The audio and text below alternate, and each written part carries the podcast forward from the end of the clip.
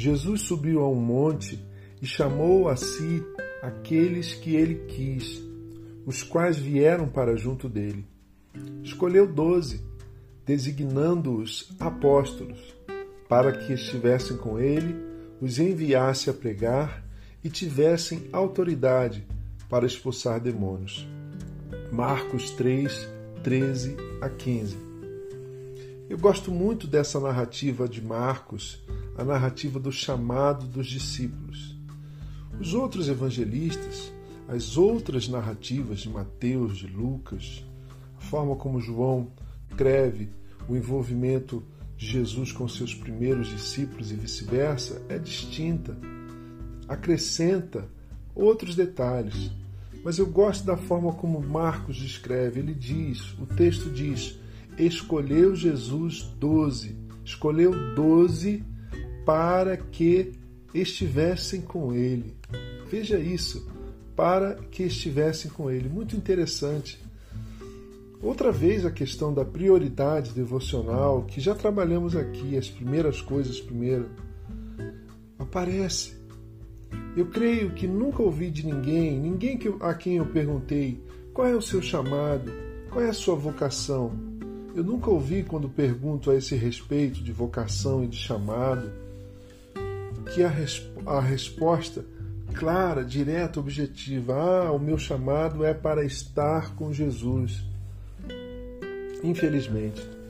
Mas foi assim com os primeiros seguidores do Cristo. Não foram chamados simplesmente para fazer algo para Jesus.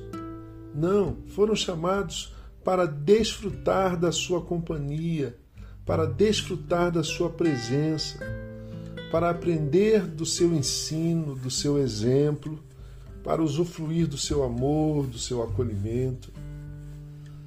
Infelizmente, meus irmãos e minhas irmãs, nós costumamos dar muitas razões para essa postura para essa postura equivocada e colocamos o carro na frente dos bois e invertemos as coisas.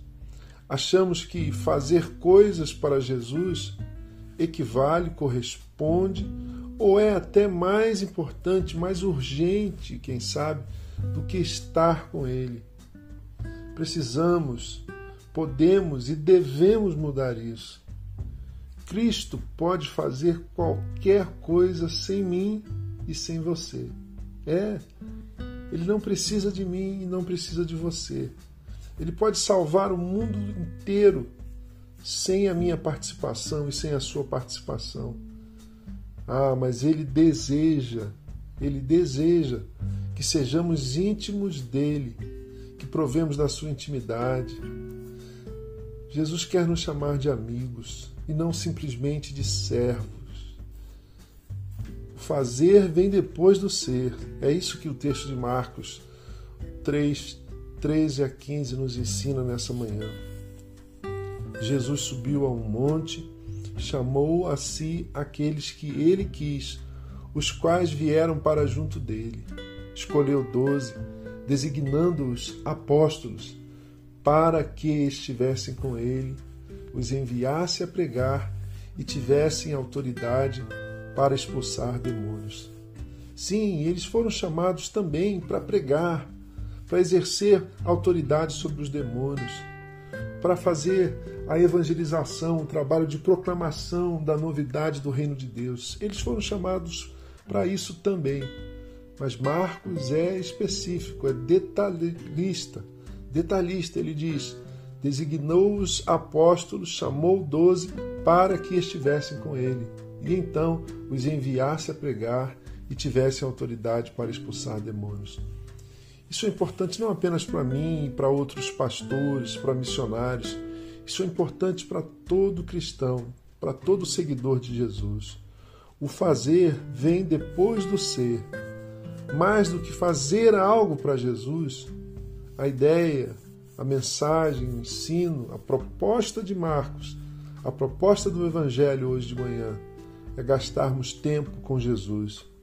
Isso pode mudar total e radicalmente a nossa vida. Eu sou Gerson Borges e essa é a meditação do dia.